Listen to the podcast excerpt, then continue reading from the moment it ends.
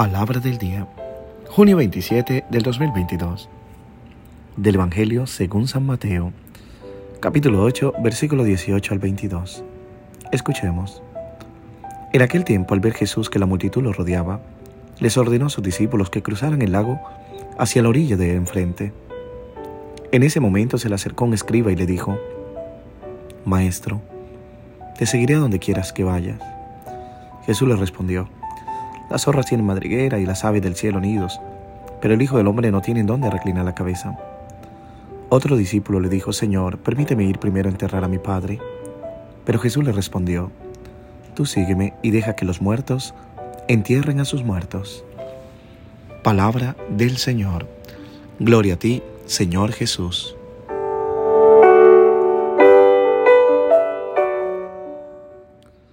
¿Qué tal mis queridos hermanos y hermanas? Una vez más acompañándote en el meditar de la palabra. Pido que tu vida esté hoy colmada de grandes bendiciones, guardándote el Señor en tu salud física y espiritual, confortándote en la dolencia y, bueno, en los males que vive la humanidad con este virus. Pido a Dios te proteja, te libere, te sane, que Él sea tu protector.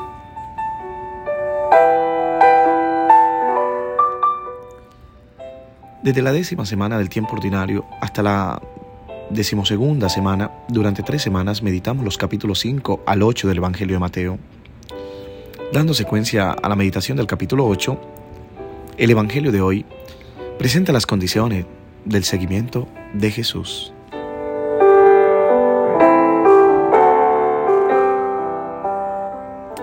Y considero que para ir a la otra orilla junto con el Señor Jesús, debemos tener el coraje de huir de la visión de una fe que se convierte en nido, en refugio, en escape del mundo violento que nos pone en dificultad o de esa zona de confort.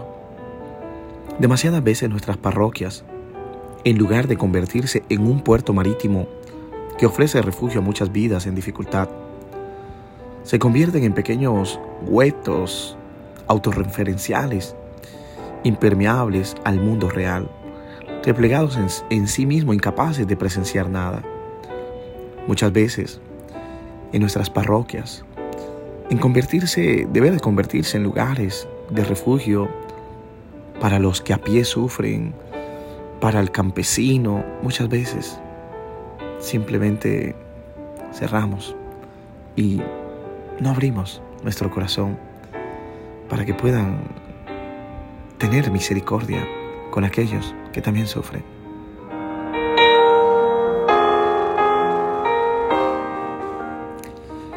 Para hacernos discípulos, el Señor nos pide que abandonemos el clan, la retórica familiar, el grupo en el que uno se siente bien, pero que corre el riesgo de convertirse en un gran cementerio, sin ideas, sin sobresaltos.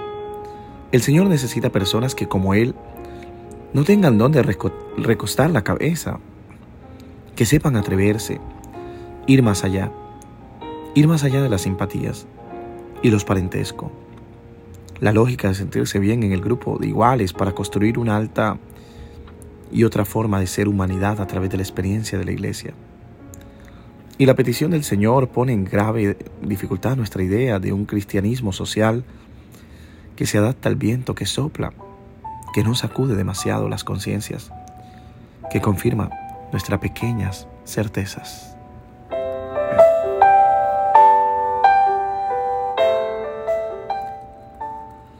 Aunque el Evangelio de hoy se nos parece mucho al de, Lucas que escuchábamos ayer en el domingo, eh, recordemos que hoy leemos es la versión de Mateo, más corta. Lucas bebe de la fuente de Mateo.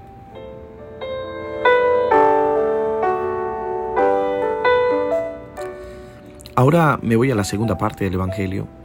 Esta frase lapidaria siempre queda un tanto enigmática. Me pregunto, ¿cómo es posible pensar que un muerto pueda enterrar a otro muerto? Obviamente la frase no puede tomarse en un sentido literario.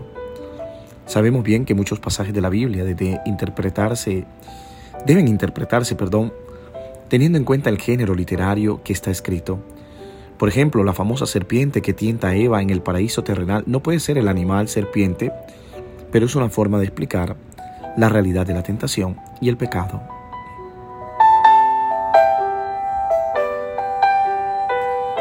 Recordemos que el Antiguo Testamento está cargado de muchos, muchas imágenes de, este, de esta descripción que, que vemos y el Evangelio también, incluso los textos apocalípticos tienen muchas figuras que también se comparan y hay que saber interpretar.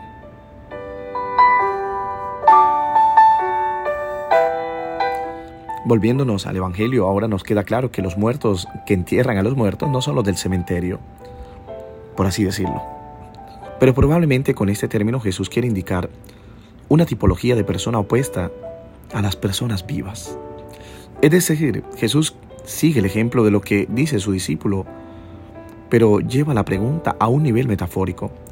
Jesús obviamente no está enojado con las personas que entierran a los muertos. Los muertos de los que habla Jesús son los que aún no han nacido a la vida nueva.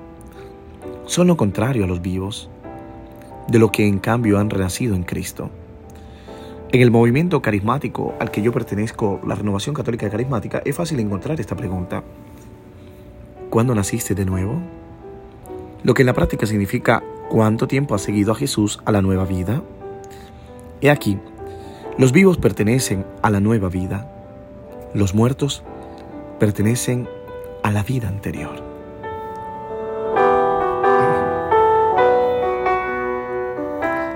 Espero que con esta explicación pudieras entender un poco más.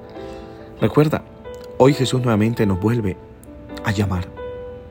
Es el Evangelio del seguimiento.